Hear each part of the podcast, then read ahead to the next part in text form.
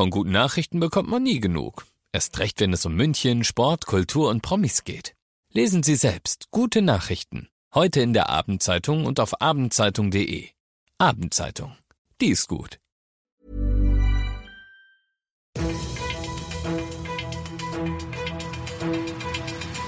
95 5 Charivari, das München Briefing, Münchens erster Nachrichtenpodcast. Mit Christoph Kreis und diesen Themen. Wir Münchner sollen gute Vermieter künftig gleich erkennen können und wieder einmal stehen uns wochenlange Behinderungen bei der U-Bahn ins Haus. Schön, dass ihr auch bei dieser Freitagsausgabe wieder dabei seid. In diesem Nachrichtenpodcast kriegt ihr jeden Tag innerhalb von fünf Minuten all das zu hören, was in München heute wichtig war und heute am Feel Good Friday ausnahmsweise mal nicht das Wort Kor... Ihr wisst schon. Das könnt ihr euch dann jederzeit und überall anhören, wo es Podcasts gibt oder jetzt um 17 und 18 Uhr im Radio. Ein Sozialkompass für den Wohnungsmarkt soll es werden. Einer, der vor allem Münchnerinnen und Münchnern mit geringem Einkommen dienen soll. Rund 10 Prozent sind im sogenannten Niedriglohnsektor unterwegs. Das heißt, sie kriegen nur Mindestlohn oder sie sind alleinerziehend, Rentner oder gar arbeitslos. Und gerade sie haben noch mehr als alle anderen ein Problem mit den hohen Münchner Mieten. Die kommen auch dadurch zustande, dass viele Vermieter Raffzähne sind. Das zumindest ist das Ergebnis einer Analyse des Münchner Wohnungsmarkt, die das Pestel-Institut durchgeführt hat. Und die kennen sich da normalerweise aus, denn die machen das im Auftrag von Kommunen und Verbänden in ganz Deutschland schon seit 40 Jahren.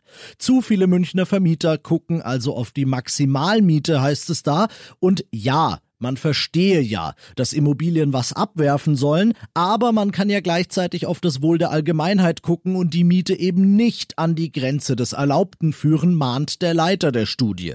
Als Anreiz schlägt er ein Gütesiegel vor, das da heißt mein Vermieter. Das können sich Vermieter sichern, die moderate Mieten verlangen und die die Schnauze voll haben davon, mit den gierigen Vertretern ihrer Art über einen Kamm geschoren zu werden, und wir Mieter können sie an diesem Siegel dann gleich als die Guten der Zunft erkennen. Bisschen Luft war, aber heute Abend geht's wieder los. Die Dauerbaustelle U-Bahnhof Sendlinger Tor geht in die nächste Phase und es geht leider wieder mal nicht ohne Einschränkungen für uns Fahrgäste.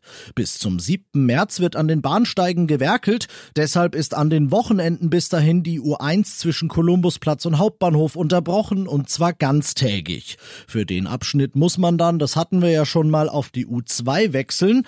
Unter der Woche gibt's diese Unterbrechung auch, da allerdings immer erst ab 22 Uhr Uhr und da habt ihr ja aus bekannten Gründen eh nichts draußen verloren, nicht wahr?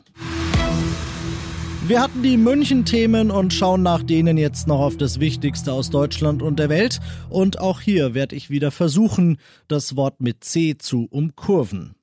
Nach Deutschland einreisen, das dürfen normalerweise nur sehr wenige Menschen nicht. Manche schwere Straftäter zum Beispiel. Dass das laut Plänen der Bundesregierung schon ab morgen alle Leute aus Portugal, Irland, Großbritannien, Südafrika und Brasilien betreffen könnte, das hat andere Gründe, Charivari-Reporterin Ursula Winkler. In diesen Ländern haben sich Virusmutationen schon ziemlich ausgebreitet. Die Regelung betrifft vor allem die Airlines. So bietet allein die Lufthansa aktuell 55 Hin- und Rückflüge pro Woche in die betroffenen Länder an. Es werden aber wohl nicht alle Flüge gecancelt, denn es gibt Ausnahmen. Wer hier einen Wohnsitz hat, darf einreisen, genauso wie medizinisches Personal oder wer nur auf der Durchreise ist. Auch der Warenverkehr soll normal weiterlaufen. Ich sei, gewährt mir die Bitte, in eurem Bunde der Dritte. Frei nach Friedrich Schiller gesellt sich AstraZeneca aller Voraussicht nach in den Kreis der zugelassenen Impfstoffe, denn die Europäische Arzneimittelbehörde, die hat ihn heute für die EU empfohlen. Aus Brüssel Charivari-Korrespondentin Sarah Geiser-D. Die Entscheidung über die Zulassung muss jetzt die EU-Kommission treffen. Die Zustimmung hier aus Brüssel gilt aber als sicher und könnte heute noch folgen. Das Mittel von AstraZeneca gilt als besonders preiswert und praktisch für Massenimpfungen. Die EU hat insgesamt 400 Millionen Impfdosen bestellt. Die große Frage ist allerdings, welche Mengen AstraZeneca auf die Schnelle liefern kann. Und das noch zum Schluss.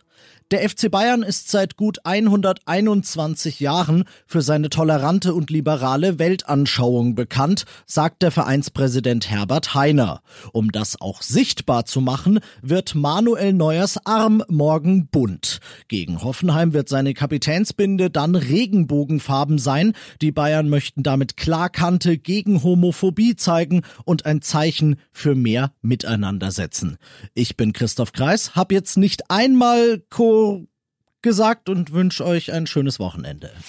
95 5 Charivari, das München Briefing. Diesen Podcast jetzt abonnieren bei Spotify, iTunes, Alexa und charivari.de. Für das tägliche München Update zum Feierabend. Ohne Stress, jeden Tag auf euer Handy.